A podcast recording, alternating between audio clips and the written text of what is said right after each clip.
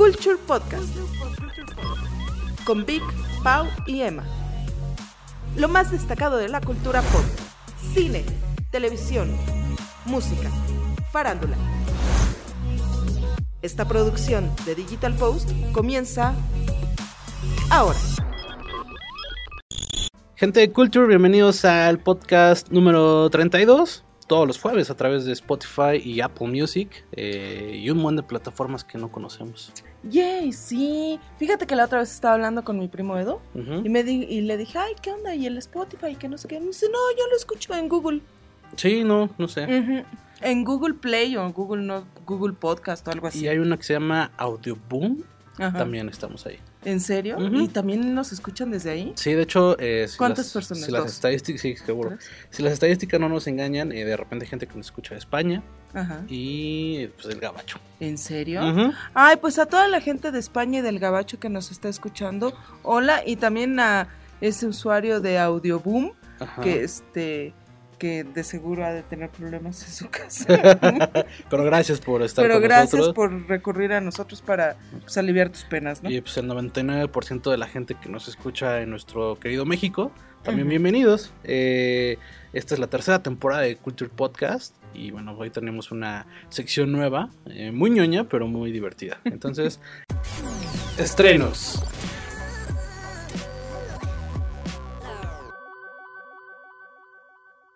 antes, antes regresamos otra vez a los estrenos, regresamos a nuestra vida, el cine volvió a nuestra, a nuestra alma y eh, vimos eh, Doctor Sleep, el Doctor Don Sueño. When I was a kid, there was a place. A dark place. They closed it down and let it rot. But the things that lived there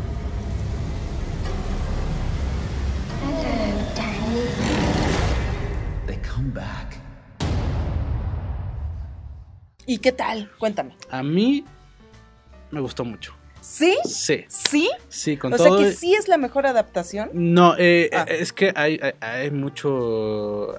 Hay, hay, opiniones divididas, la verdad, y, las entendí perfecto. Eh, yo antes de verla, eh, varios contactos que son como muy fans de de Kubrick, del, de Shining original, de Stephen King, eh, mucha gente la odió.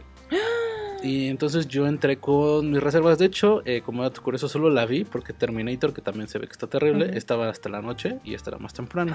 Entonces, este fue eh, mi, mi, balance, ¿no? Fue como lo que me hizo decidir por ella. Dura dos horas y media, es pesadita. Traten, de, larga. traten de verla eh, a buena hora. Y ¿Descansados? Y, sí, porque aparte en Cinemex se echan media hora de comerciales, literal. O sea que te estás tres horas ahí encerrado. Tres horas en el cine. Vale la pena la película. Eh, es que, ¿sabes qué? Es una onda de. La gente que no conocía The Shining y esperaba una peli como de terror o con mucho CGI o con mucho efecto especial, es una película que no tiene tanto de eso. Pero la gente que esperaba una película mucho más lenta, mucho más apegada al ritmo de The Shining, eh, que esperaba algo más como de culto, es, muy, es muy populachona. Entonces, ¿sabes? Está como en una media en que siento que no termina de de, encantarle ni a uno ni a otro público. Eh, la verdad, soy eh, desconozco mucho el libro, o sea, no, no podré decirte eh, se adapta perfecto, le cambió lo más importante, está mejor el libro. Eh, lo que sí te puedo decir es que la película iba muy bien, la, dirige el mismo que hace Hill House de Netflix, que es una maravilla. Entonces es, junto a este, junto al que hace el conjuro, son como de los James Wan, es como de los las nuevas estrellas del terror, ¿no? Este, este terror es mucho más psicológico, mucho más atmosférico, es muy Hill House. De hecho, el problema es que Mm, al final siento que se quiere agarrar mucho de Shining y decirle a la gente, oye, esta sí es la continuación de The Shining. Y entonces hay, eh, sin tratar de spoilear nada, eh, se casa mucho con, con, The Shining y comete muchos errores en esa parte. Sí, a mí, eh, ¿sabes? Son estas películas que quieren tener tanta referencia, tanto fanservice, que tumba toda la historia que estaba eh, desarrollando. Eh, la última media hora, en teoría, es la que tendría que, es la que como que al final se acordaron, dijeron, oye, hay que, hay que, hay que agarrar cosas de Shining original. y esa última media hora es la que medio tambalea. Las primeras dos horas, eh, cuando ves el reloj, dices, oye, ya pasaron dos horas, pero no, no la sientes. No la sientes. No es tan pesada como la de Tarantino, que como que sí medio. Sí, llega un momento en el que dices, bueno, ya, ¿no? Medio como que te metías al Twitter tres segundos en lo que pues pasaba algo, ¿no? Este. Aquí, pues sí, sí la vas viendo. ¿Eh, Paola? Escucha, ¿eh? Escucha sí, eso. Pues es que sí, o sea. Eh, Iwan McGregor a mí me encanta. ¿Cómo está? A ver, ¿qué tal mi ex exnovio? Igual. Eh, pues fíjate que sí lo vas a extrañar. No me digas. Sí, es de esos exnovios que triunfan en la vida y como que te arde verlos tan... Sí, no me digas. no debía haberlo cortado. Te arde, sí, no, te arde verlo tan guapo, tan maduro. Sí, tan eh, exitoso, tan etéreo. sí, tan, tan etéreo. Fíjate que aquí es, aunque es el protagonista por, su trayectoria, eh, termina siendo como, y eso es padre, es como el, no es el protagonista de su historia, aunque sí es el protagonista en la película. Eh, aquí, tenemos la historia, ya la, ya la conocíamos, eh, la gente que tiene el Shining, que es como este brillo, que son como tipo poderes, empiezan a ser casados por un, no un culto, sino como unos seres que se alimentan de la luz. Entonces, este, eh, este, este Dan este, aprende unos trucos que le enseña el, negrito este de la primera con el que habla. Eh, le, enseña un truco para como, pues, como reprimir. Todo esto ya lo vimos en los trailers y, en la sinopsis. Este, entonces él se vuelve alcohólico. Eh, después te dice por qué se vuelve alcohólico, pero en, los trailers obviamente Bueno, con esa niñez. Sí. está en sus, en su, ah, lo que me gusta es que muchos, eh, los la primera media hora hay mucho salto en el tiempo. Empezamos en el 80 y en un momento a otro estamos en el 2018, 19. Ah, me encanta eso. también. Este, entonces tenemos a un Dan alcohólico que como que está reprimiendo su... Eh, no, quiere, no quiere usar su Shining, pero eh, por hacerles del destino, una niña mucho más poderosa, una, una, tipo Harry Potter, por así decirlo, este, como que entra en contacto con él y eh, esta niña empieza a ser perseguida. Entonces eh, Dani tendrá que ser como su guía espiritual. Es muy Obi-Wan que no vi su papel. Es como este guía, este maestro, este, pero es este maestro pues como que está oxidado porque él vivió cosas que ya no quiere repetir, pero ahora tiene que ayudar a esta niña y la película eh, me gustó mucho. Este, yo creo que sí vale la pena ir a verla. Eh, digo, es esta onda en la que eh, no hay tantos efectos como los fans de Marvel tal vez quisieran, pero hay muchos para los que quieren una peli de terror mucho más clásica y mucho más... Eh, pues ya no son los 80, ¿no? ya, ya, ya, hay que tener más, este... Mm, pues, mm, usar más tecnología. Eh, y la película tiene... Digo que al final se cae mucho. termina con aires para que exista no una tercera parte, sino es que el lore de la historia es muy padre. O sea, cada, cada ser de, esta, de estos, pues, los villanos, por así decirlo, tiene un poder, tiene una habilidad y es bien divertido porque ellos no, te explican así como, ah, yo me llamo tal y mi poder es este, ¿sabes? Como lo que luego hemos hablado de los caballos del zodiaco, que te explican toda su vida, sino como que tú te tienes que ir dando cuenta y dices, ah, este güey hace esto, ¿no? Este güey se te, sabe teletransportarse o astralmente, por así decirlo. Este güey sabe leer los pensamientos, este güey sabe hacer esto. Eh, Dani, te das cuenta. como vampiritos del crepúsculo. Ándale, pero, pero, este, pero en chido. Eh, sí, de hecho, a mí, se me antojaría muchísimo que existiera una película, una, precuela, un spin-off, en donde te cuenten la historia de este culto. Ajá, porque te con, pequeños diálogos, pequeños guiños te van dando eh, mucho olor, mucho, te van diciendo mucho de lo que de lo que fueron y de lo que han sido. Entonces se antoja mucho una. ¿Y no lo tendrá pensado, planeado o algo? Es este que es que mucho mucha explicación de todas estas preguntas te las podría dar si te, si te contara en qué acaba la película. Eh, entonces, este, eh, les arruinaría muchas cosas del final de la peli. Pero lo único que les puedo decir es, hay, hay detalles que te hacen pensar que puede haber, si no una tercera parte, una película que sea como un, reinicio. O sea, no un reinicio, sino como el inicio de una nueva era. Y también hay mucho potencial para hacer un spin-off. O sea, es, esta franquicia, si quieren eh, despegarse de los libros de Stephen King, pueden hacer algo muy grande porque el lore que manejan está, está padre, está muy padre. O sea, ¿y si la recomiendas? Sí, sí la recomiendo. Tu, calificación del 0 al 5? Del 0, a mí me gusta del 0 al 10, por este, ah. entonces yo le pondría... Con decimales, ¿no? Con decimales. Le pondría un, eh, un 8.9 8.9. A mí me gusta bastante, me gustó bastante. Entiendo que eh, ¿Y eres fan de Hueso Colorado del Resplandor o es una película que te gusta? A mí me encanta. Es de las películas que más miedo me dan por el terror psicológico que manejan. O sea, la veo la veo actualmente, no grito y no nada, pero al final creo que eh, que una peli sea de terror no significa que te haga brincar del asiento ni que te ni que te haga eh, gritar más bien es como que te deje este eh, perturbado, te deje perturbado te deje pensativo eh, te haga soñar. de, de ándale te hiele la sangre. Entonces este y bueno como como extra esta onda del doctor sueño eh, digo los, los que han leído el libro seguro saben por qué es esto pero como que en la peli te lo van explicando y sabes qué como que la, la onda de la noche y el sueño lo manejan también que como que si te o sea como que si te en la noche te quedas como pensando así como oye la oscuridad oye el sueño sabes como que eh, juegan con cosas tan cotidianas como es que caiga la noche y como que te duermas, eh, hacen que se vuelvan como de terror. A mí el terror más chido ese es el que te deja pensando y como que te deja un poco friqueado saliendo del cine. No el terror que pues te, te espantas este, cuando el cuando el Pennywise así saca la bocota y ya después te ríes porque te espantó. Entonces eh, recomiendo eso, pero si sí, sí, no son fans de películas largas y, y un tanto lentas en desarrollo, no es para ustedes. Pero si son fans mínimamente de Shiny, de hecho incluso creo que no recomiendo a los fans de Hueso Colorado, no se las recomendaría tanto. No me digas. Exacto. Sí, la gente que sí neta es muy clavada. Yo sí soy bien clavada. Y que está bien pendiente de la pelea Stephen King este, con Kubrick. Sí, yo estoy así. Y de los que defienden, no, o sea. Sí. Eh, y lo analizo, veo todos los documentales y, y veo a el Room, todo lo que tú quieras, y Bob Ager y, o Rob Ager, o todo, lo que tú quieras, todo eso lo veo. Vas a verla y sobre todo si eres fan de la película The Shining, oh, te va a decepcionar eh, algunas cosas y, vas, y tal vez la termines odiando. No. Si eres como de, oye, sí me gusta mucho la película y entiendo que pues, puede haber modificaciones porque pues, ya pasaron 40 años de, The Shining entiendes por qué hacen ciertas cosas y, la vas a pasar bien. Eh, yo no soy fan de las películas eh, lentas en extremo, pero si es una película lenta en desarrollo, pero sé que va a desarrollarse bien, me gusta y esta es una de ellas.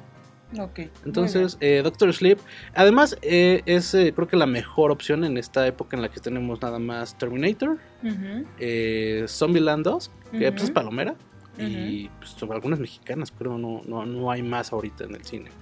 Creo que, bueno, sigue Joker y demás. Entonces Doctor Sleep me parece que es la opción para el cine. Ok. Buena, buena peli. Pues vamos a lo que sigue, ¿no? Sí. Domingo de regalías. Y bueno, habíamos prometido nuevas eh, secciones y como les dije, esta es una bastante ñoña, pero es muy divertida, es un, es un mame que traemos este, con que un, un día simplemente nos, nos dimos cuenta que Pedrito Fernández es el millonario de México, ¿no? O sea, es de la. Pues, está, el eh, único que sigue con exclusividad en Televisa, yo creo. Es el último. El último es el último. Es el último bastión de aquella época de Televisa. Se codea con Carlos Bremer, con este, con nuestro tío, ¿cómo se llama este? Salinas, no, este, no, Emilio, ¿no? Emilio Azcárraga.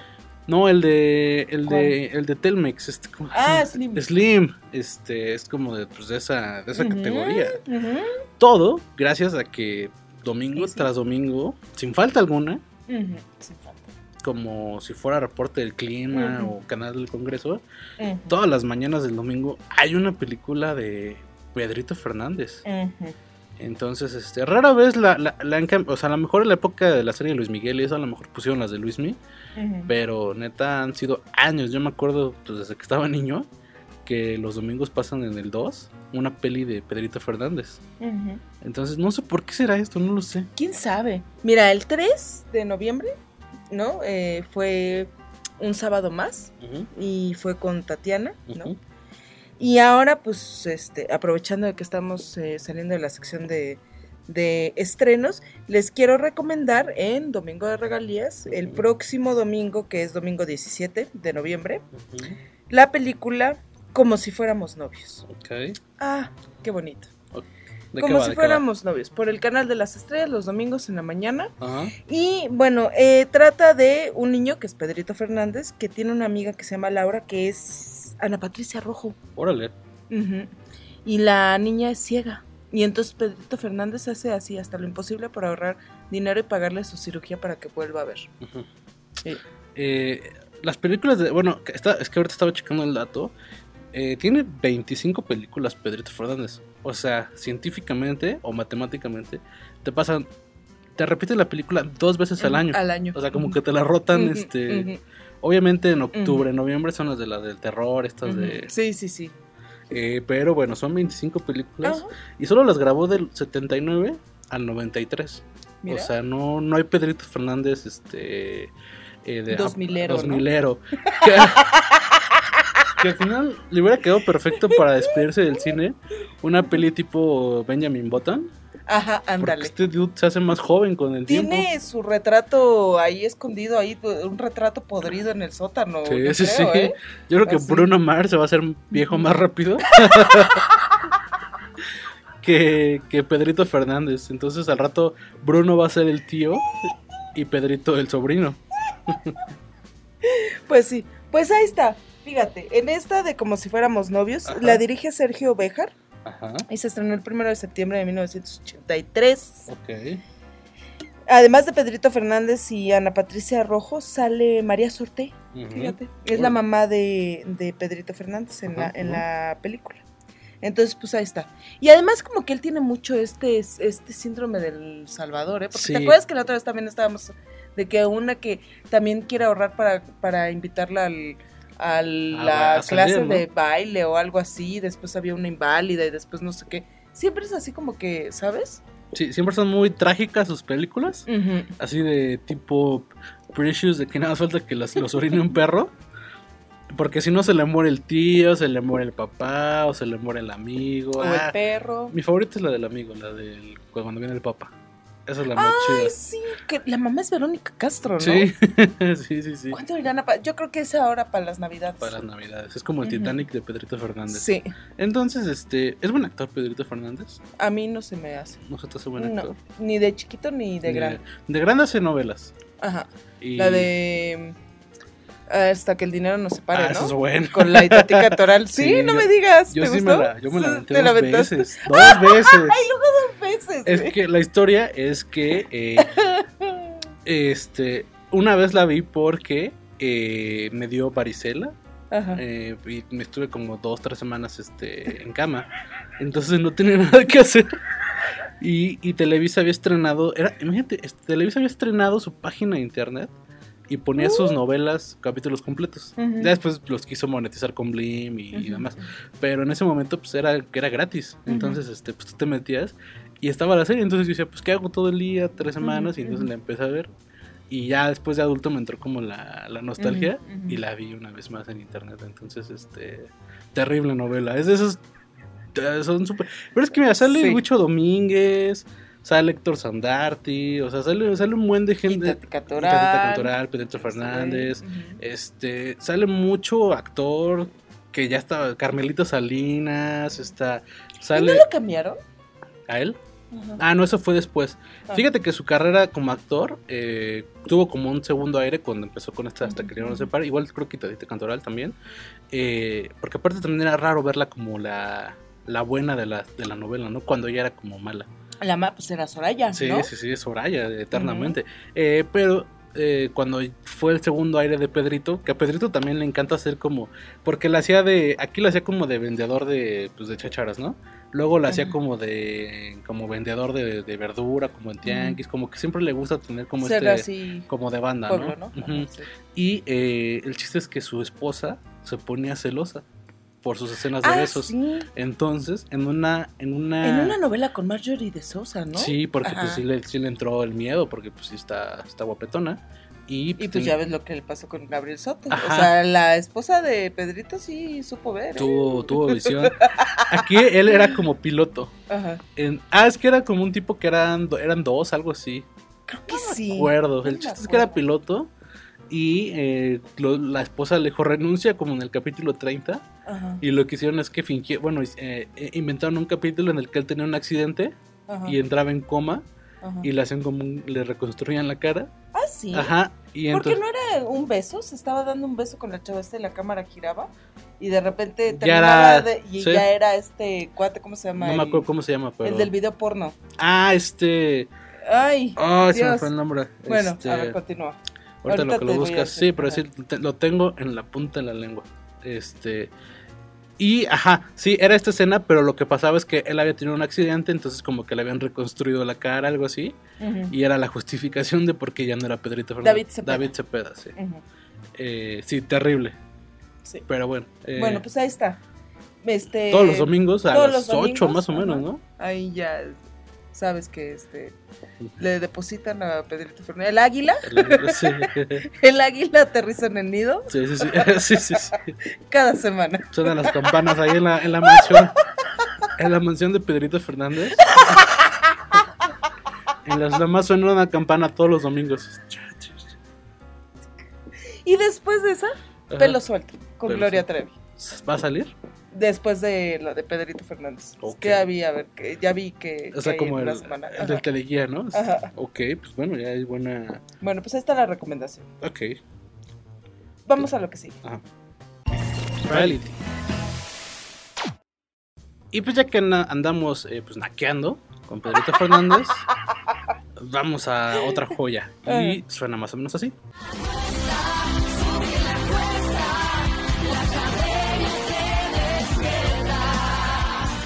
Cuéntame, ¿la viste? Yo no la Aunque usted no lo crea, TV Azteca eh, apostó por una temporada más de la academia, con todo y que la pasada fue... Fue un desastre. Y era el regreso triunfal, ¿no? Era el, regreso triunfal. Mi teoría es que más bien TV Azteca se engolosinó y pagó varias producciones.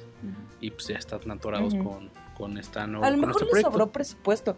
Ya ves como en las delegaciones y eso, bueno, ahora las alcaldías, que ya el último año es cuando empiezan a pavimentar todo, a poner todas las luminarias porque le sobró presupuesto y hay que pues, gastarlo, ¿no? Sí, sí, sí. Entonces han de haber dicho, ay, mira, todavía nos queda del 2019. sí, no, así el... Cúrrele porque te quedan dos meses para gastártelo. a lo mejor sí, armaron ya su academia. Ahora con cinco jueces, o sea, ya está... Se me hace muchísimo. Está López Gavito, está Horacio Villalobos, que son pues, los, pues, los chiditos. Está Dana Paola, que por ahí se rumora que cobró más que Belinda. Que pidió parte del varo, pidió una casa en el Pedregal. Yo me imagino que no que le dieran una casa, sino que la dejaran como en Airbnb, por así decirlo. O sea, que estuviera en lo, que la temporada. Un coche último modelo y así, este, comida la que ella quisiera y que este, comedor especial y, ¿sabes? Eh, es lo que se rumora, no sé, pero bueno, está Dana Paula, que pues al final sí es la que más llama la atención o la que más fama tiene en este momento. Está Alexander Hacha, y pues como le sobró, le sobró cambio, eh, metió a Remy Valenzuela. Entonces, este, ponemos dos focos más al escenario o traemos a Remy.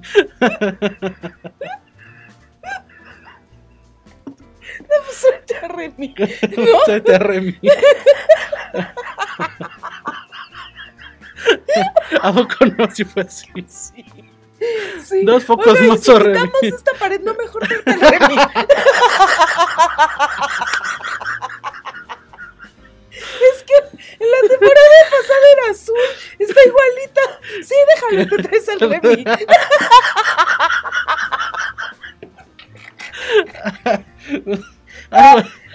Algo, así pasó, no sé. Ay. El chiste es que pues son este eh, esos cinco jueces y son como 14 o 15 alumnos más uno, porque hay unas gemelas. Entonces, este este, esto ya lo, ya lo habían hecho creo que en La Voz. ¿Y las gemelas van juntas? Sí.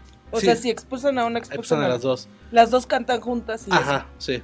Eso pasó en la voz, creo que en la primera o la segunda temporada, este, ya habían metido gemelas y es morbo, creo, esa onda, meter gemelas. Este, sí, y eh, son muchos chavitos, ya, eh, a mí me gusta cuando metían que al señor y, ¿sabes? Como que a la doña que ya no había cantado. Aquí son puros chavitos, este, puro millennial. Eh, y pero pues según y sus historias de vida ya sabes son así como bien fuertes no, pues tengo un hijo y este pues no, no, no, la veo clara pero pues mi sueño es cantar no y se trajeron al que canta en el micro y a la chava que le pasó un accidente y a la ya sabes este o la que tiene a la abuelita enferma la mamá coco enferma ajá sí sí sí este Creo que esta vez supuestamente todos cantan bien, pero a mí, es que a mí se me hacen muy básicas esas voces. O sea, al final están imitando. No es como The Boys o cosas así, American Idol, ¿no? Sí, que, alguien llega con un estilo. Una, joya ahí, una casi siempre afroamericana. Con, un vocerrón y, y, ahí has encontrado a Jennifer Hudson y ese tipo de, voces, ¿no? Sí. Y aquí como que todos pasan pues sí, pues sin pena ni gloria, ¿eh? Entonces yo estuve medio yo lo estoy viendo desde la semana pasada. Hicieron como un especial eh, en el que medio contaban un poquito la historia de estas personas y medio cantaban, medio ensayaban. Este, y en la semana eh, lo que ahora hace, lo que ahora hace Tebasteca es que en su canal de YouTube tienen transmisión en vivo las 24 horas. Ves que antes te pasaban como el programa de la casa, Camino a la, Camino a la Fama, no sé cómo se llamaba. Este, ahora pues las 24 horas los ves ensayar, este, en sus clases. En el Total Play también. En el canal 111 está la academia. 24 horas. 24 horas. Qué huevo. Yo la otra vez lo vi como media hora y sí dije, no sé qué hice con esto. O sea, no sé por qué lo hice. Este, esas crudas así de. Media hora. No lo vuelvo a hacer. Regresa, regresa a mí. Y este, y este primer concierto no, no sé, espero que eh, sea constante toda la temporada que hay músicos en vivo. Creo que le dan ah. mucho feeling a, las canciones, porque a mí me, chocaba cuando ponían pura pista. Porque neta parecía concurso de escuela, ¿no? Como te ponen la pista. Ahora hay músicos en vivo y estuvo chido porque, este, pues con lo que cerraron el Remy, pues trajeron cal de la tuba, o sea, como que sí trajeron un instrumento. este, eh, o sea, sí trajeron como, no, no, no solamente es guitarra, batería y voz, ¿no? que, y bajo, perdón. Este, sí hay como instrumentación. Ah, porque ahora pues ves que está de moda la banda, entonces este, pues cantaron varias de, de, banda y demás. Los jueces ahorita muy tibios, todos, no, pues son los nervios. Sabes que el primer capítulo es, no, pues son los nervios, tú échale ganas y no sé qué. Yo entiendo que no sé qué, ¿no? Y luego los primeros conciertos ni monitor tienen y ese tipo de cosas, ¿no? Entonces, este, no, es que sí, el Remy se me hace que va a ser la joya de él. No me digas. Sí, porque, en, en una, así de, ajá, porque pues yo aquí tengo un monitor donde te puedo ver más cerquita, o sea, como estos que se emocionan de que hay, ajá, de que hay ah, tecnología. Sí, sí, sí, entonces cierto que va a ser. ¡Ay, la luz! Así, sí, sí, sí, mírala, mírala. así cuando sí, sí, sí, sí. siento que va a ser este eh, el folclórico. El folclórico, sí. Eh, Alexander H es como el. Ya le dijeron, el, ya le pusieron apodo el hombre de la sonrisa eterna. Ok. Eh, ¿Y si es técnico? O sea, si habla de tu do de pecho y esas cosas. No, fíjate que el Remy es un poquito más técnico. ¿En serio? Al menos en este capítulo. Y este es así de, ay, qué padre, la buena vibra que me mandas, porque todo este, lo este en Cristo, ¿no? Este es como el chico de la condesa, así de que le gusta el yoga y como de los chakras y el buen fin. Ah, sí. Pues más o menos, o sea, porque, que yo pensé que eran cristianos, ¿no? ¿No se supone que son cristianos ellos? Eh, pues, sí, no, o, bueno, no católicos, porque ya ves que van y le cantan a la Virgen, ¿no? Sí, sí, digo, a lo que me refiero es que es mucho como este de vibras, ya sabes. Ajá, no es de técnicas, sino de lo que percibe, ¿no? Ajá. Es que siento que este capítulo no es una referencia, un referente, perdón, porque eh, como que fue como de, como cuando es Masterchef Kids o la Academia Kids, que así de, ay, qué bueno, qué así su palmadita. Ay, felicidades por estar Ajá, porque ni el Gavito ni el este. Ni el Horacio fueron No, porque Horacio de lo, de lo más fuerte que dijo, este, pues cantaste bien, pero no para estar en la academia. O sea, sí es fuerte, pero pues no. Él se ha aventado unas humillaciones terribles. Entonces, este, este capítulo fue de, pues de prueba. O sea, para ver qué tal. Eh, ¿Qué tal Adam? Ay, terrible. No me... Lo, lo, de siempre, o sea, don chistoso que no da risa, este, sí, vente mi amor, ay no, este, ven, chiquita, eh, sí, este, Laura Pausini estaría contenta por esta versión y, ¿sabes? Eh, los arreglos musicales me parece que esta vez sí le están poniendo ganitas, al menos en este concierto. Se echaron un homenaje a José José, que era pues, obvio, este, eh, lo, lo, de siempre, o sea, si, si, si tienes dos horas o quieres estar como tonteando este, mientras está la tele prendida, pues vela. Si no, la verdad, no, o sea, no vale la pena estar pendiente las dos horas. Eh, ningún alumno se ve con mucho carisma ni con mucha personalidad. Por ahí hay uno que es como el que quiere ser como el favorito, pero no, no sé. Eh, me parece que no. Está imposible que vuelva a existir una temporada como. Pues la de Yair con Toñita. Esas, esas, personalidades como que no, no. No ha habido. Y no sé si vuelvan a tener. Y pues nada. La academia va a estar todos los domingos. Hasta creo que marzo más o menos. Febrero. Y pues a ver qué pasa. le voy a dar una. O sea, la siguiente semana. Y a ver, a ver cómo se, se pone. Pero pues no, no espero gran cosa. Sí, no. Se ve que va a ser de esas de esas generaciones de la academia que pasan así. Desapercibidas. Desapercibidas que después dices, ay, ya hubo uno en una generación que ya ni me acuerdo cómo se llamaba porque era tal, ¿no? Ni sabes qué número ni nada, pero sabes que este cuate estuvo en la academia. Y, ajá, y solamente te acuerdas de él porque está en escándalos con Toñita, como el de apenas. Ajá. Que porque la cosa que se droga. Solamente por eso los recuerdas. Pero bueno, la veré porque a veces la vida da sorpresas. Y en el caso a lo mejor es una maravilla, ¿no? Tal es el caso del reality show de Roberto Palazuelos. Pasa, pasa, por favor. Es para arriba el gimnasio. Ok. Llega la entrenadora. Voy viendo este tremenda magnitud de güera. Aquí tengo como mancuernas. Tengo aquí la de. Sí, veo, es un poco más de cardio. Este. Sí, está como para cuando me da flojera ir al gym, ¿no? Ha mejorado, ¿eh? Sí. ¿Viste el primer capítulo? Sí. Es que el segundo ya, es diferente. Sí. ¿Sí o no que el primero está así de. ¡ah! Sí, aquí lo aplastamos, lo destrozamos, pero pues también, o sea, la verdad es que la vas agarrando cariño. Y el cariño es por... La verdad es que la verdad, eh, Roberto tiene una personalidad bien chistosa, o sea, como que cae bien. Es de, esos payasos que cae bien. Entonces creo que pues, al final es su reality, entonces él es el que da... Eh, eh, le da chispa. Creo que sí está mal grabado, mal producido, está actuado, o sea, como que todos los defectos que ya mencionamos sí están. Pero la neta está divertidísimo ver cómo quiere aprender a usar Instagram, o cómo te quiere dar clases de, no, es que, es que aquí mataron a Versace y cosas así. Eh, o sea, como que su, o sea, de, no, no, no, yo no tengo novias, yo tengo amigas, así. O sea, esas partes pues, son las que realmente valen la pena. Yo recomiendo... Y hay una cosa, una cosa simpaticona que ya ocurre hasta el, segundo, tercer capítulo. La entrenadora ah, de fitness es una argentina y se lo trae, ¿no? Así de córrele y no sé qué, y ahora baja, ya así. Y el cuate está así de que la odio, pero está buenísima. ¿No? Entonces, sí la quiero invitar a salir, pero la odio, no quiero verla. Pero sí quiero verla, pero no quiero hacer ejercicio, ¿no? Entonces, este, ahí de cómo se la va ligando. Y es una, una onda amor-odio, ¿no? Porque pues sí está re bueno la, la, la, entrenadora, ¿no? Sí. Pero sí es bien sangrona con él. Pues él se rodea de morras de morras este guapas, ¿no? La, la que es como la novia que según no, él no quiere aceptar que es su novia. ¿La de Cancún? ¿O la de Miami? yo las veo iguales, o sea, pero al fin, una que está medio, pues medio, o sea, pues, sí medio distraída, por, por, por no decirlo lo más fuerte, ¿no? O sea, o sea como que... La de Miami. Ajá, que la, que la que tiene el papá, que también es cincuentón y anda con una chavita. Ah, entonces la de Cancún. Ah, la de Cancún. Ajá. Pero estaban en Miami, creo. El chiste es que también, o sea, también está guapa esa chava, o sea, como que sí le faltan como, pues medio, un poco de IQ, pero sí. Un poco.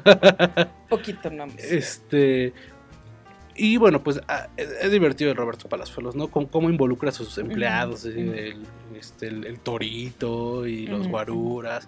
Lo que sí es que está súper actuada, porque como luego salen los guaruras, adora a mi jefe, así de, bueno, así de que le da risa. Sí, sí. O como cuando sale a la calle que todo el mundo lo empieza a saludar, ¿no? Como si fuera... Eso se este, ve que está súper Como si estuviera en campaña, ¿no? no, yo aquí en Miami conozco a todos.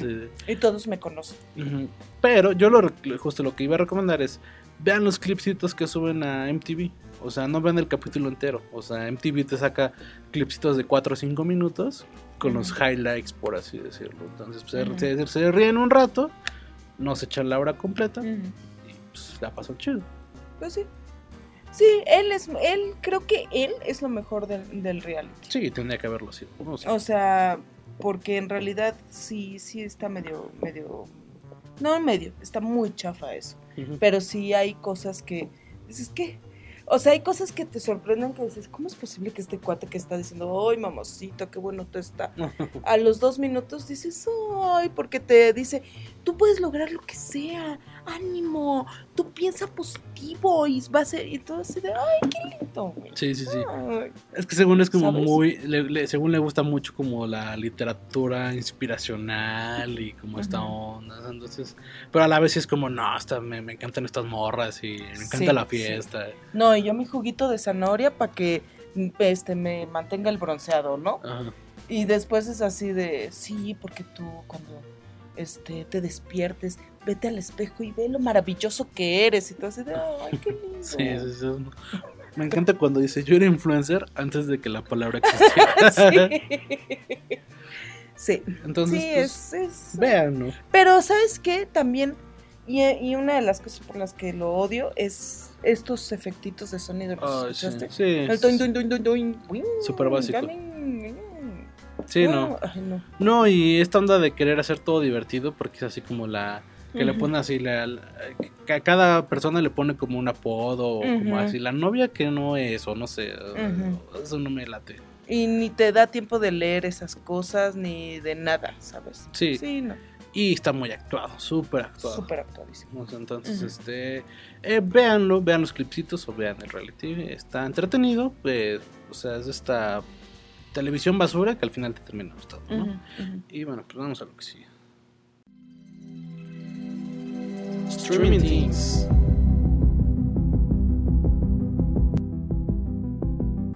Y bueno, pues la, la, la, guerra del streaming, que ya así es como ya se le, le llamó, ya al final quedó el nombre, ¿eh? Eh, pues está dando un nuevo paso. Eh, nosotros estamos, a bueno, estamos probando el Apple TV Plus, pero tal vez las siguientes semanas cuando ya les podamos dar un veredicto sobre si, si vale la pena por los 60 pesos o mejor siguen con Netflix o igual y pues tengan las dos. Ahí les vamos a avisar. Mientras tanto, el día de hoy eh, Disney Plus ya se lanzó en México, en Estados Unidos, en Países Bajos y en Canadá. Eh, salió desde el día de hoy. Y bueno, pues sí tiene todo lo que se prometió en un principio, ¿no? Todo lo de las películas de Marvel, las series de Marvel, las animadas, este, eh, lo de Pixar, lo de las películas de Disney animados, algo de Fox, eh, Nat, este, Nat Geo, este, y pues series nuevas, ¿no? Está la de High School Musical, la serie, la de La Dama y el Vagabundo, ya está de Mandalorian, que se va a, se va a estar estrenando eh, semana a semana. Y bueno, pues este, los rumores eran de que tal vez eh, llegaría a México en enero y entre enero y febrero, pero eh, después la, eh, la cuenta de, Disney dedicada a prensa puso que estarán en Latinoamérica a finales de 2020. Entonces se rumora que sería hasta octubre. ¿Y eso cuándo lo dijeron ahora el martes? Eh, el martes, en la poquito después de que se estrenó este Disney Plus, porque empezaron como, o sea, pues la gente ya está bien emocionada, sobre todo porque hay muchas, o sea, por ejemplo, las series nuevas de Marvel son canon del MCU, entonces hay que verlas para entender como lo que va a pasar con eh, Doctor Strange 2, Black Panther 2, todo esto, ¿no? Eh, y bueno, pues obviamente es, es, mucho contenido bien padre, ¿no? Los Simpsons, este, películas, series. Eh, creo que el único rayito de esperanza que queda es que a veces a México no lo meten como Latinoamérica. A veces lo meten como Norteamérica. Entonces, este, o sea, en Estados Unidos de repente no... Con, o sea, como que dicen México y, Latinoamérica. O sea, no sé por qué siempre a México como que luego lo, lo separan. Entonces podría ser que cuando dicen Latinoamérica se, se, refieren solo a Chile, Argentina, Colombia, además. Entonces, este, habrá que esperar a que haya ya un anuncio oficial porque de hecho lo que estaba pasando es que en los screens ponen que ya está habilitada la opción para español latinoamericano. entonces, este, entonces, pues a ver qué pasa. Ay, pues a ver. Entonces, pues, ojalá sea en enero y febrero. He comprado mi Apple TV. Pues nada más te tienes que suscribir. ¿Sí? ¿Seguro? Sí. ¿Y que hay una aplicación y eso o qué? Ajá, la aplicación del TV. O sea, esa, aplicación ya la tienen todos los iPhone. Nada más te metes y ya la. Ajá. Y bueno, pues este, mientras tú le picas, vamos a lo que, a lo que sigue. Ah, sí, pero yo voy a necesitar Ajá. esto. La hora ñoña. Bueno, pues el 22 de noviembre se estrena en Estados Unidos la película de eh, Won't You Be My Neighbor, eh, A Beautiful Day, no, perdón, A Beautiful Day in the Neighborhood, que es un hermoso día en el vecindario. Hey, I'm looking for Fred Rogers. In here. It's a beautiful day in this neighborhood, a beautiful day for a neighbor. Would you be mine? Could you be mine? Y es la película protagonizada por Tom Hanks que eh, retrata la vida de Fred Rogers. Ok. Entonces, antes de que llegue, váyanse preparando. Y la mejor manera de hacerlo es con HBO y el documental eh, de Fred Rogers, El Padrino de los Niños. No sé por qué le pusieron así en español, pero bueno. Y es la historia de este increíble, increíble hombre que dedicó su vida a entretener a los niños en un programa que se llamaba Mr. Rogers Neighborhood eh, en un canal de televisión público, en PBS un tipo increíble que hablaba sobre, le hablaba a los niños como si fueran adultos, ¿sabes?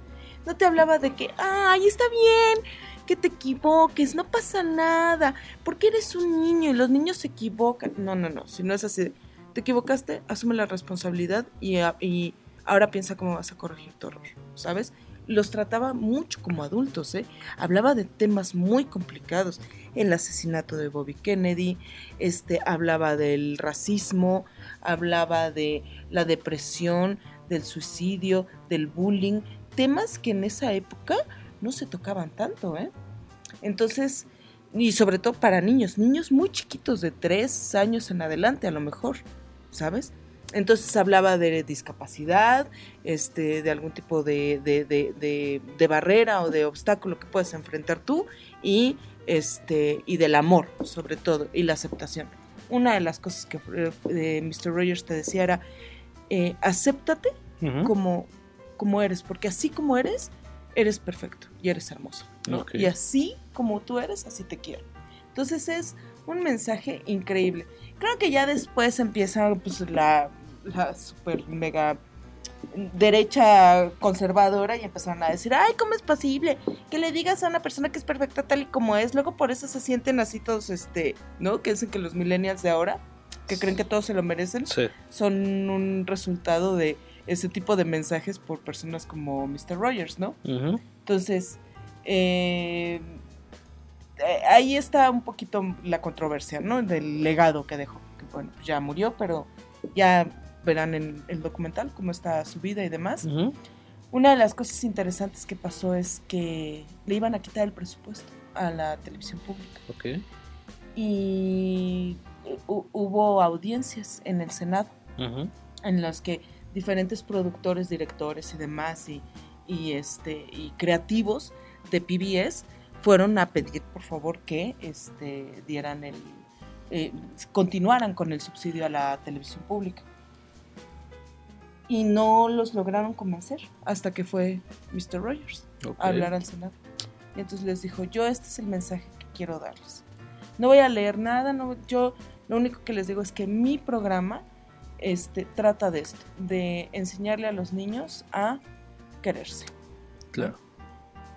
Porque así como eres, así, así vales. Y, y- y eso es importante porque más adelante eso les va a dar las herramientas pues, para enfrentar una vida que no es por nada, pero cada vez está más difícil, Sí. ¿no? Y le dan el presupuesto a PBS Ok. gracias al testimonio de Mr. Rogers. Órale. Es una maravilla de documental. Vean, ¿Está largo? son como, como una hora cuarenta y algo. Como una peli. Y está en HBO. Y está en HBO, en la sección de documentales. Vale, pues. HBO se está poniendo la pila- las pilas con los documentales, ¿eh? Yo creo que vieron lo que estaba haciendo Netflix y dijeron, ah, mira. Y yo me acuerdo que antes HBO era mucho más fuerte en documentales, tenía los mejores Pues era documentales. su fuerte, ¿no? Su Era su carta fuerte. fuerte. Ahorita son como los blockbusters, ¿no? Y de repente así como que, ay, por ejemplo, tú ves así un- los documentales de control de armas, son de 1993, man, Sí, ¿sabes? sí, sí. Entonces así como de, ay, no.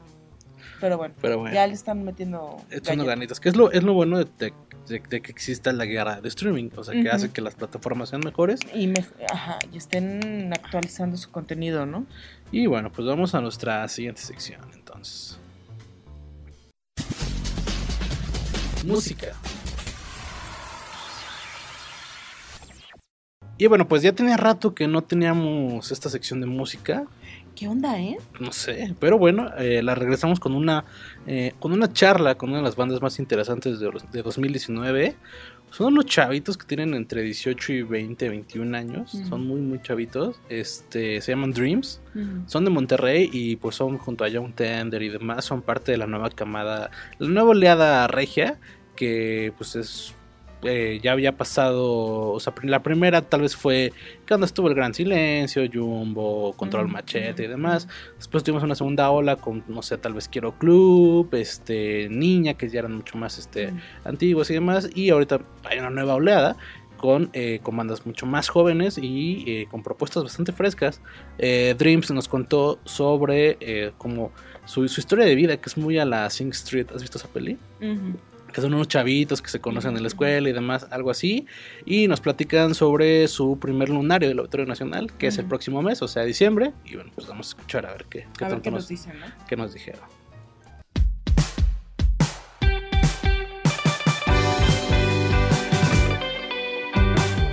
Y bueno, hoy estamos con eh, los chicos de Dreams, eh, que están rumbo al lunario del Auditorio Nacional. Es su primera vez en, en- en un venue tan grande en la ciudad, ¿verdad? Pues es la primera vez que nosotros tenemos un show en un venue tan grande en la ciudad, porque Sí. hemos, hemos compartido escenario con Daniela Spala y con Technicolor Fabrics, eh, o bueno, con Daniela en el Metropolitan y con Technicolor en el Plaza, Condesa. Sí, y, y, pues tocar en esos lugares para nosotros, creo que nunca habíamos tocado en lugares tan grandes. Y, y pues tener un show nuestro en un lugar como el Lunario, que tal vez no es tan grande como el, como el Metropolitan, pero para nosotros sí es como un, un logro, es un, es un punto muy importante de que llegar a tocar ahí. ¿Cómo, ¿Cómo fue la historia de vida de esta banda? Algo así como la peli de Sing Street. O sea, estaban en la escuela, menos. empezaron a tocar. Por ahí, ¿Cómo va, por ahí va más o menos. Sí, eh, yo est- estábamos Max y yo en la prepa y yo ya conocí a Armando. De hecho, yo tenía una banda con Armando y organizé una tocada enfrente de mi casa. Había un parque. Y fue de que, oye, ¿quieres tocar? Sí, oye, ¿quieres tocar? Sí, pues vamos a juntarnos, vamos a llamar un poco, vamos, tengo estas canciones escritas, vamos a sacarlas.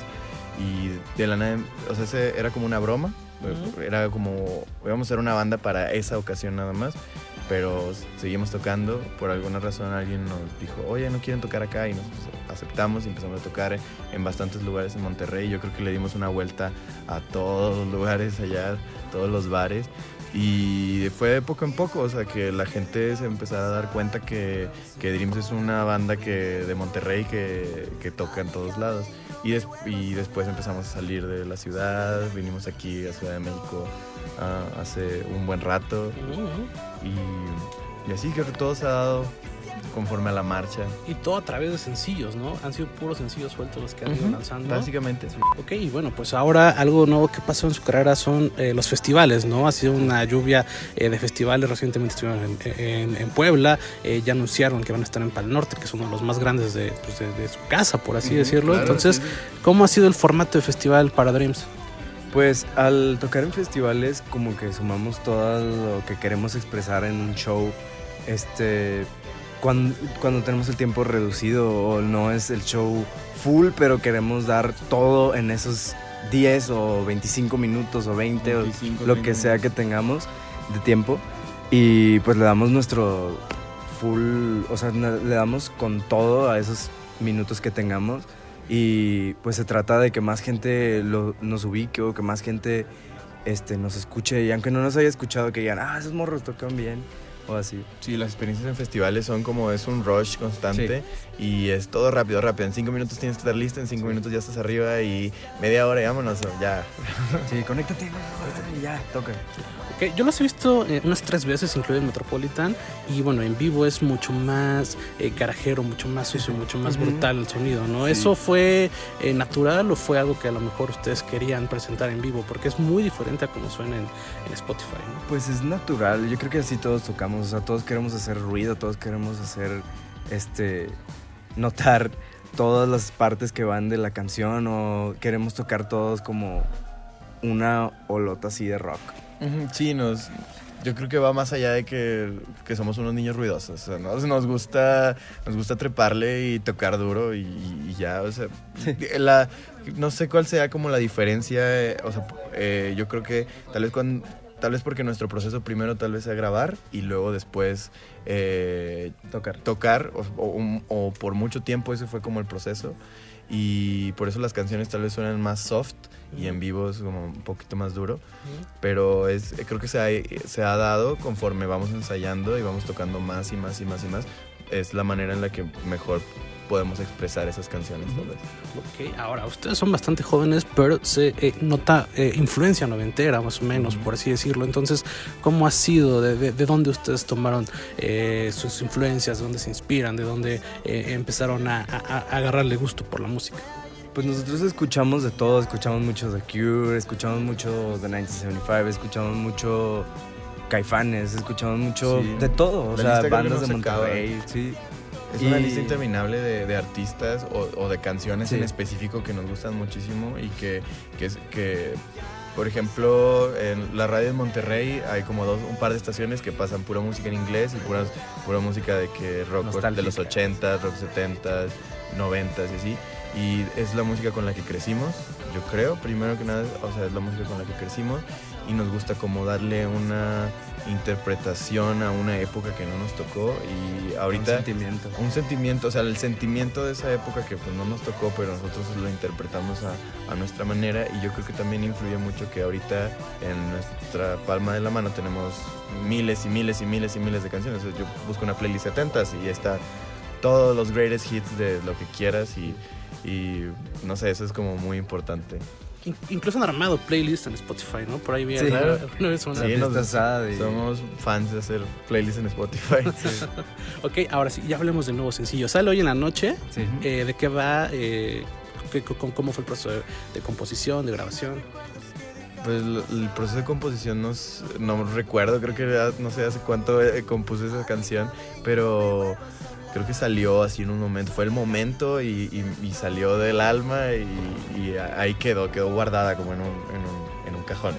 quedó guardada en un cajón un, un rato y, cuando empezamos a trabajar en, en- medio del jardín, que es nuestro, nuestro álbum que vamos a sacar el, el próximo año, cuando empezamos a trabajar como que empezamos a, a recopilar como que todas las canciones que teníamos y esa fue de las primeras que, que trabajamos y estamos bien contentos porque es una canción como muy personal, muy, muy, realmente la sentimos y es, por más que es como, bueno, yo podría decir que es una rola un poco triste, en cuanto a la letra, la, la rola en como suena es, es una constante fiesta, está todo el tiempo hacia arriba.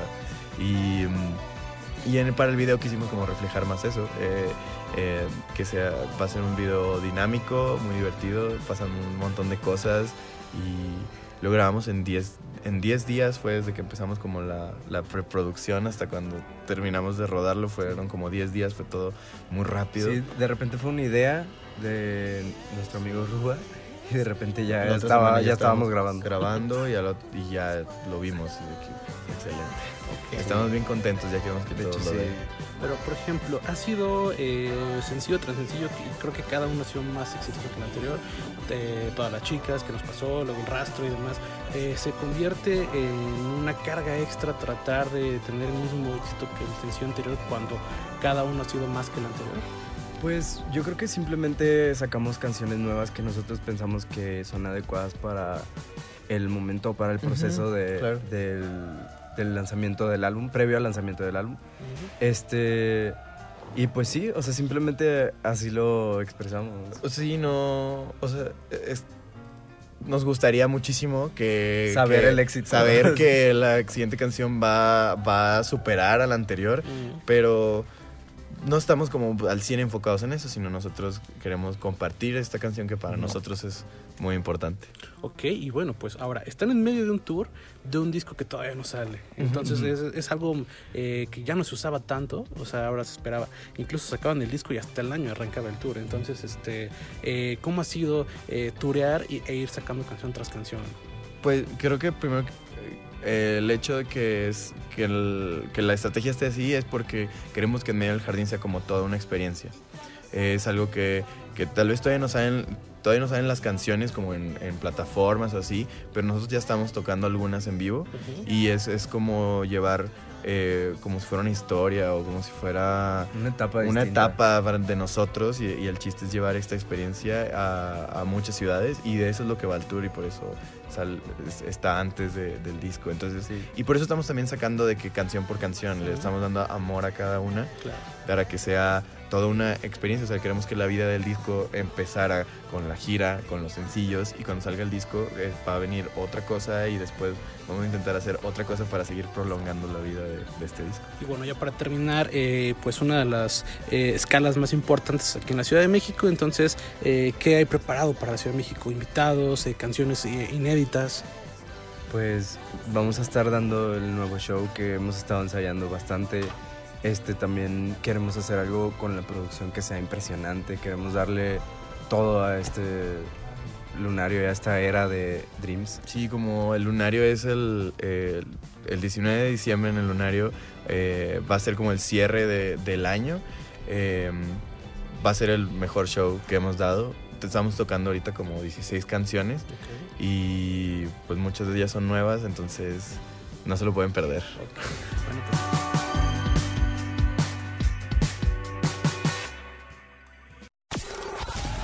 Farándula.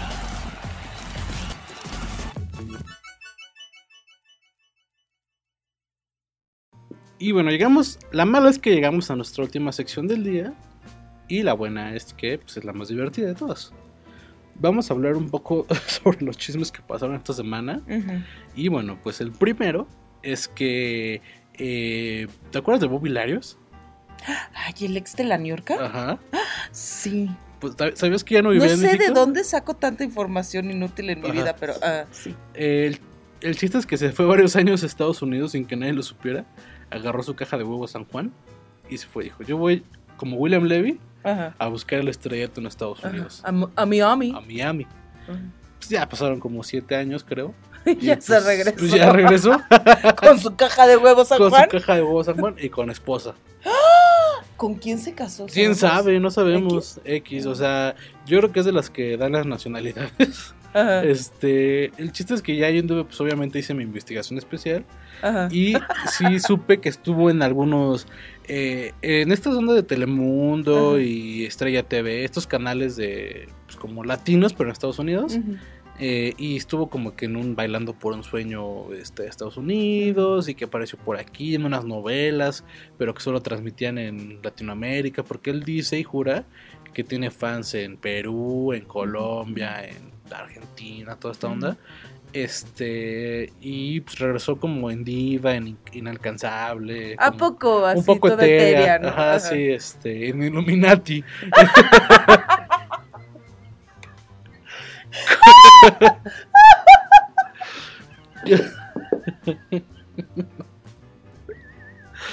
Regresó en Illuminati. Este, ya sabes, como que entró, quiso pasar desapercibido en el aeropuerto de la Ciudad de México. Con su gorra y sus lentes. Su de- sombrero, sus lentes. o bueno, estos de Silvia Pinal. estos de que Y ya, pero pues bien contento cuando se le acercaron ahí, este... Sí, así de, ay, me reconocieron. Bueno, está bien. Oye, Bobby, hecho. Bobby, así, ¿sabes? Ajá. Este... Y no, ¿y qué crees que le preguntaron? pues por Niurka. O sea, Ah, pues es que es su gran highlight de la vida. Sí, Entonces, el haber andado con Niorca. y pues, pero ahí con la esposa al lado, o sea, como de... ¿A poco? no sé. ¿Y está bonita la esposa? No está fea, está, Ajá. ya está señora, está, Ah, ok. pero es como güerita y está. ¿no? O sea, mm, está bien, o sea. La verdad siempre ha salido, ¿no? ¿Para qué te voy a decir? Ahora, eh, el hablar de ella es como regresar a un pasado que, que para mí ya está enterrado, hace mucho tiempo. ¿y Y, nada, pues este dijo que pues, que- o sea, como que dio a entender que el, que el este Juan Osorio pues lo había vetado de, de México, que no conseguía chamba aquí. Dijo, no, pues ya me fui a Estados Unidos y todo, pero dicen que se A fue. triunfar. Dicen que se fue de mojado. Y lo deportaron ahora que, que estuvo Donald Trump, ¿no? Sí. No, pues este. Que pasó por el río Bravo.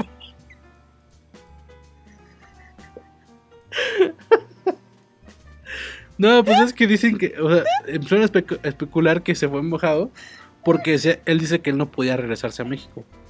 Entonces que, o sea, que andaba un poco, pues sí, medio escondido, escondiéndose de la chota.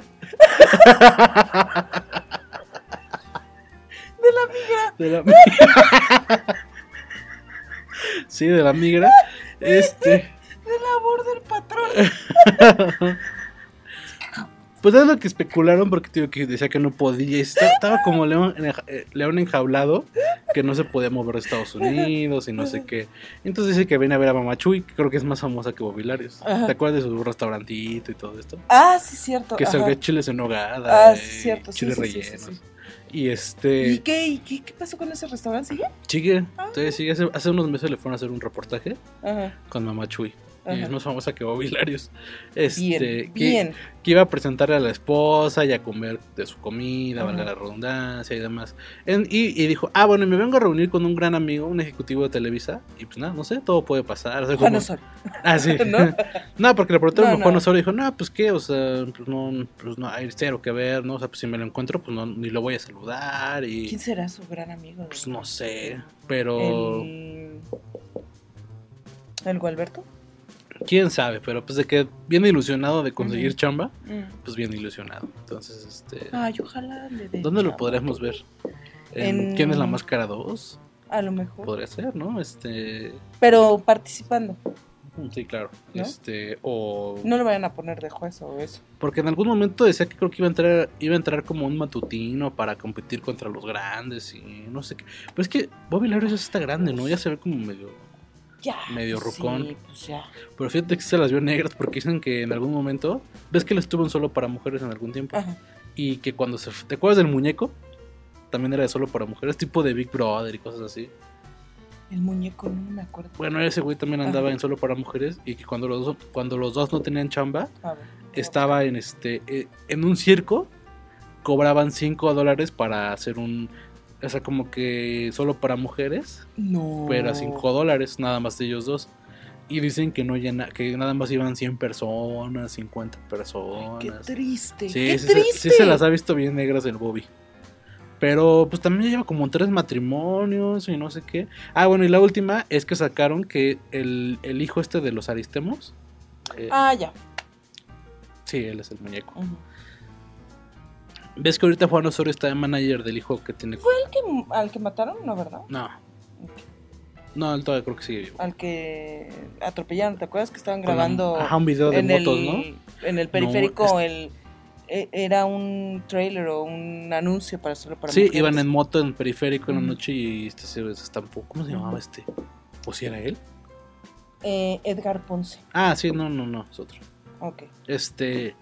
Eh, y dicen que el hijo de Juan Osorio con Niurka más bien es de Bobilarios, porque se parecen mucho. Entonces, este. Pues ahí está, es todo el chisme que ha salido de, de este, este dude, pero si te das cuenta, todo es alrededor de Niurka. Entonces, pues Sí, es su pues, gran highlight. Porque fue cantante, eh, actor, Actor. eh, pues sale en programas, y Y pues ya. palero, y. Es que, ¿sabes qué? Los noventas y principios de los dos miles se dio mucho eso, ¿no? La celebridad que fue celebridad por hacer nada, Ajá. por escándalo. Chicas que bajó un poquito eso. Sí, qué bueno. En o estos sea. años, en estos últimos años. Un poquito. Sí, pero es, o sea, es que eran famosos porque era en ese momento era la, la es que él, él, fue- él era actor Mm. y creo que Niurka le pidió a, Bo- a Juan que lo metiera, lo castearan en una novela. Y creo que era la de Velo de novia, ¿no? Ajá, creo que sí. Y en esa novela los cachó que pues, eran amantes. Ujú. Y de ahí salió la de mi belda. Ujú, ujú. Entonces, este. Y ahí fue cuando ya la Niurka destapó todo, ¿no? Todo el podrerío que había en el matrimonio, que si el Es- cuate no le cumplía y entonces ella se tenía que, que tocar sola, sí. Sí, que porque es bien ardiente. Pero luego el Bobby dio a entender que Niurka no es tan ardiente como ella dice ser. ¿A poco? Ya Sí. cuando se pelearon Cuando se estos pelearon, dos. sí. Ajá. Sí, porque tú ves programas cuando están en vivo que son parejas, que este, son pareja, perdón. Eh, sí es como, ay, mi Bobby, va y se la abraza, se la avienta y se le cuelga y la trae bien abrazada y todo. Pero ya cuando se agarraron del chongo, sí era así como de, no, este, este, o sea, pues es que la gente dice, dice que es cosas y la verdad es que no lo es. Y, o sea, sí se Ay, pelearon un buen Ay, rato. Pero, ¿verdad que Bobby y Niurka tu- tuvieron un reality show? ¿Te acuerdas? Sí. Sí eran ellos, ¿no? Sí, no sé, solo sí. que lo busqué y no lo encontré, pero este son de esas joyas que deberían volver a regresar al menos en YouTube. Pero sí. Y contaban su vida, que iban al gimnasio y que al parque con los hijos. ¿Cómo se llama? Bobby. Sí. Bueno, sí, continúa. Si lo encuentro, te aviso. Y este, y nada, pues fue como la noticia de regreso Bobby Larios a México. Y pues amenaza con, con regresar a la televisión. A ver, a ver, a ver en dónde lo vamos a ver. Y bueno, la que también. Ella no amenaza, más bien la están amenazando de demanda. Es a. Galilea Montijo. Porque eh, tiene su. Pues ves que se les hace fácil cuando pues, ganan buen varo. Como pues emprender y tener su propia empresa. Y como que a las famosas les da por ser empresarias, ¿no? No, sé, si, no sé si es el efecto Kardashian. Que pues son, este, pues ves que todas las hermanas según se manejan como empresarias. El chiste es que eh, esta Galilea sacó una marca, es que no sé si es una marca de ropa o una... Un negocio de, de ropa, ¿no? Tienen como una boutique.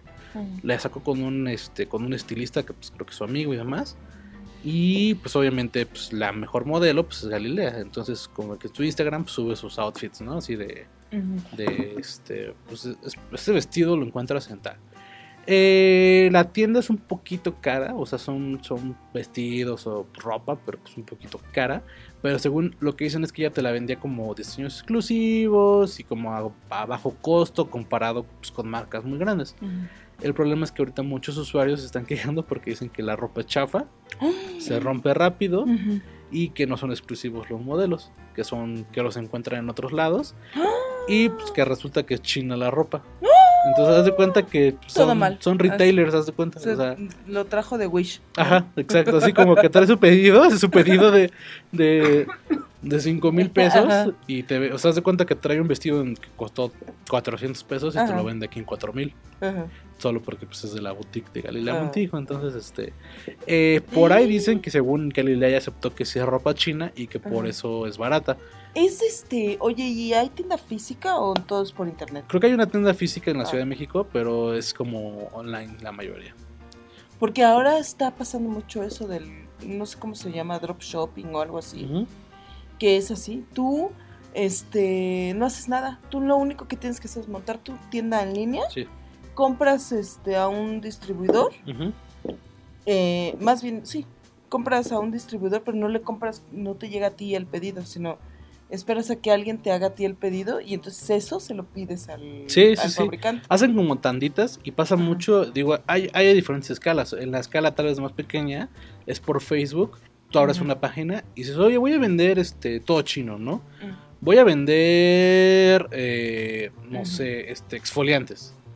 Y son súper chidos y no sé qué. ujú. Entonces necesito que cuando eh, que 20 personas me lo pidan, para hacer el pedido y traérselos. Entonces es como, pues tú, tú, jineteas ese dinero, ¿no? Tú les cobras y ese dinero lo jineteas, haces tu pedido y mucha gente lo compra porque es un rollo a la fecha comprar en China o en así asiático porque pues es que a veces tarda un mes en llegar el pedido o realmente pues neta desconfías un poco de tu- dónde lo estás pidiendo entonces pues ahí Sí. hay, hay co- como que este intermediario te cobra por darte la seguridad de que sí te va a llegar. Y bueno pues dicen que la ropa de Galilea pues así la está trayendo. Entonces, pues obviamente ya no es de la boutique de Galilea, sino pues es como, pues, como en la playa de Pull&Bear, que pues te la compras aquí en Perisur o te la compras en Buenavista. ¿no? Entonces, este, Ay, está este rollo, entonces pues no ha dicho nada. La neta no ha sido el año de Galilea, le ha ido muy mal este año, entonces pues este, pues nada, que prenda una veladora, que se eche ¿Que unos se a- pase un huevo? que, que se pase un huevo por, así por la cara. Y bueno, pues ojalá ya le vaya bien para 2020. Cerramos esta trilogía de, pues, de, De- cosas chistosas. Que- ¿De nacos? de- pues, sí, nuestra, tri- nuestra trilogía Trend. Este, pues resulta que también otra que le gusta emprender en diferentes negocios es esta Sabrina Sabrok.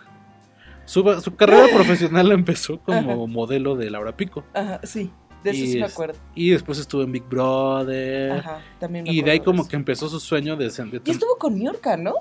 Ajá, creo que sí fue en su temporada. Sí, ¿no? Ahí estuvo también este, el este, ay, ¿cómo se llama? El, el que está ahorita que es político, este, el- el- Sergio Mayer. Sergio Mayer. Ajá. Él también, Brother, él también en qué no ha estado, porque él también estuvo en Solo para Mujeres, Ajá. en Laura Big Pico, Brother, Laura Pico, eh, este, Betty la Fea. en todos, y siempre sale como de gay, ¿no? ¿Verdad? Sí, de hecho vi, vi- vi una, vi una pelea en, en- entre Niurka justamente y, y Sergio Mayer en, en Big Brother VIP y sí se le ponía así de, a ver, así de, a ver, cállate estúpida, así estaba, casi casi, sí, Uh, Así como el Alfredo Dame, ¿no? ándale. Y por eso me dije, o sea, me quedé como, o sea, y Sergio Mayer estuvo en Big Brother, en Solo para Mujeres, y bueno, pues ahorita eh, pues, en su cargo público, ¿no? Ajá. Este, Ahí bueno, está. el chiste es En que... la cultura, Ajá, además. en la cultura. Este, y bueno, pues Sabrina como que de ahí, de ahí empezó su sueño de tener el récord Guinness de ser la mujer con el busto más grande del mundo. Eh, y ya empezaron las operaciones y no se sabía que se volvió cantante de una banda de metal. Sí, sí. como, pero este metal como... Pero eh, trash así, cañón, ¿no? ¿O no? Mm, Pues está como super X su música. Lo, lo que hace es que en vivo hace como este show de como do- dominatrix, este, ya sabes, como eh, cuando te pegan con juguetes y te amarran. No me, no me acuerdo cómo se llama todo este asunto. Que te visten como con cuerdas, ya sabes, como bien este medio sádico este asunto. Y, y bueno, pues es actriz porno ahora. Tiene su Oh. productora y, y saca sus videos este 3X Ujú. con su novio.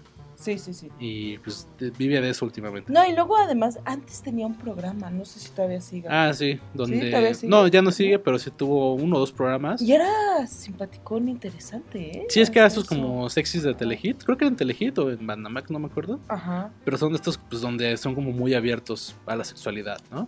ajá. Y Y, me acuerdo que luego se iba hacia el mercado, Ajá. así, y buscaba así juguetes sexuales y eso, ¿no? Ay, este le va a encantar a fulanito, como se llama el marido, Juan, no sé, no sé. Porque a él le, le encanta que lo penetra, que no sé qué, no sé qué. Ay, aquí, ¿cómo le hago para el strap? Y que no sé qué. A ver, mana, ¿este con qué va? Y muy así de, pero así, de comprar el dildo en el mercado, ¿sabes? Sí, se supone que según es una mujer bastante este, sexualmente activa. Y su, y su ex ahora anda como una chica trans que no, no, no sé por qué es famosa, eh, pero ahí de repente salen ahí en el TV y notas y eso, ¿no? Y bueno, Sabrina ahorita anda con un chavito de una banda. Bueno, no chavito, pero pues sí se ve, se, se ve más joven que ella, ¿no? Y bueno, es actriz porno, es cantante, es este conductora, modelo y ahora es líder de un culto satánico.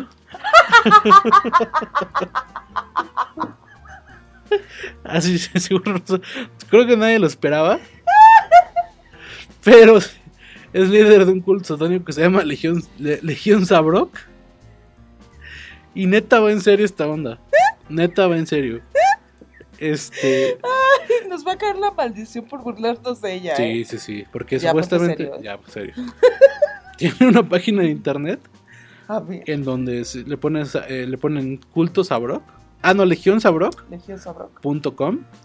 Y sale, obviamente de portada sale Sabrina ah, rodeada de un pentagrama, ¿no? Ujú. Y este es dice que es un culto en el que como que quieren que tú seas Ah, sí, sí. como que tú seas este que tu egoísmo eh, que como que desarrolles tu egoísmo para que solo tú seas feliz y consigas todo lo que quieras, que no están peleados con ninguna religión, solo que saben que pues obviamente hay, hay pensamientos diferentes, tienen como toda una misión, visión bien este, pues ya como aterrizada y eh, pues en la página te puedes creo que unir o donar dinero o ver videos, algo así. Hechizos. Y te, eh, según Sabrina sabe hacer hechizos de amor. Pacto con el diablo, pacto con la Santa Muerte, vudú para controlar al enemigo. Amarres de amor eterno. Unión de parejas del mismo sexo.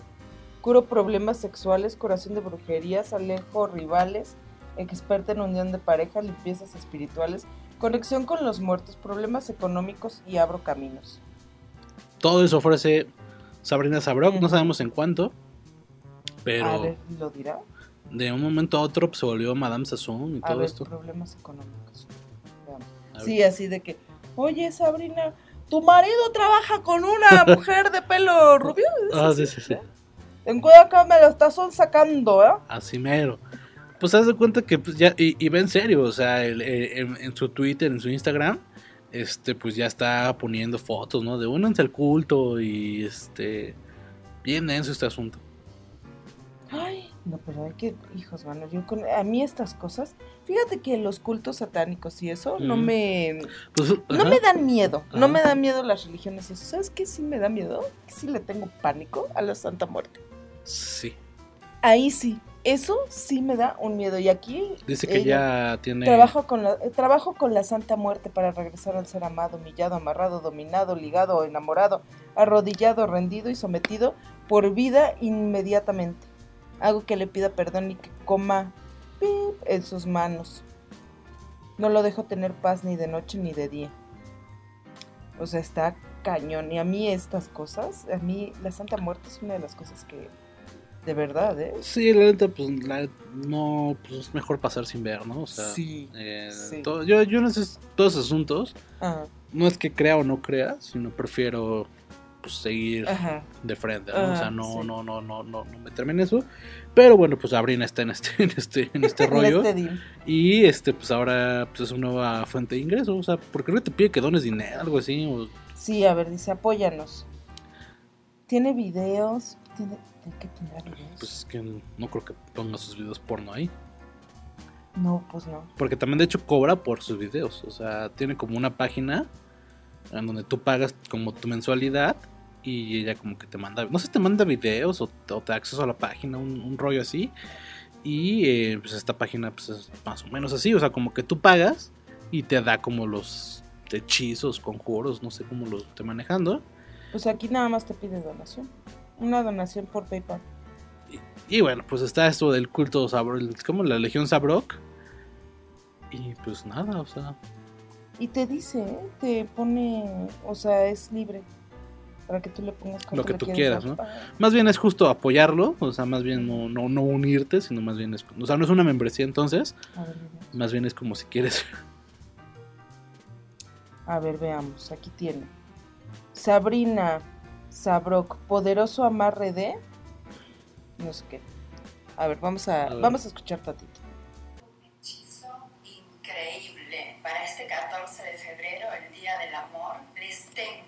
Un amarre de amor eterno. Amarre de amor para siempre, hasta que te pida casamiento. Unión de parejas del mismo sexo. Ay, Unión de parejas que se han separado hace mucho tiempo y quieres recuperarla de nuevo. Bueno, pues ahí está un pedacito de lo que ofrece eh, Sabrina, ¿no? Eh, pues ahí está, la Legión Sabrok. La Legión Sabrok, actriz porno, cantante, modelo, y pues a ver qué. Y Y, líder de culto satánico, youtuber, Y- influencer. y todos sus 53 años, 51 años. Bien, bien por ese multitasking, por ese emprendimiento. Y pues ahí está. Por si quieren ahí hacer un pacto con el diablo, eso pues ya saben dónde, ¿no? Legionsabrok.com. Llame ya. este. Pues nada, nos vemos el siguiente jueves. Sí. Y bueno, pues yo fui Vic. Yo fui Emma. Y esto fue Culture Podcast.